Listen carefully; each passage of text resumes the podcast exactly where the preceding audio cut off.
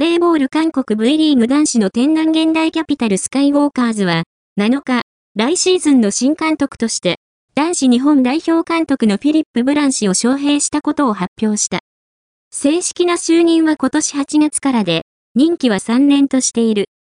同チーム公式サイトによると、ブラン監督は、韓国プロバレーボールの名門である、現代キャピタルと一緒にバレーをできることは光栄。これまでの指導者経験をもとに、現代キャピタルが最高の成績を出せるよう最善を尽くす。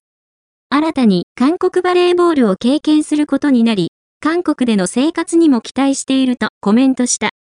また、現代キャピタルの関係者は、ブラン監督は複数の代表チームとクラブチーム監督を歴任した名称。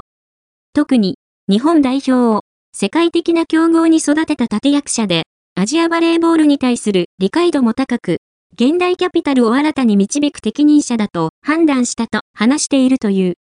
ブラン監督は1960年フランス生まれ。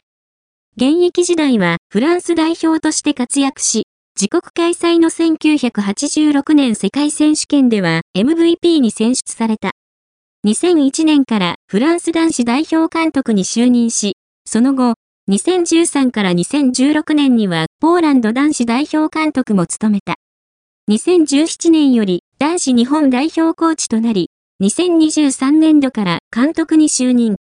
昨年は VNL 銅メダルやパリ五輪出場権獲得に貢献した。なお、韓国 V リーグ男子では、現在、元日本代表首相で元サントリーサンバーズ監督の荻野昌司氏が、安山 OK 金融グループ運面の監督を務めている。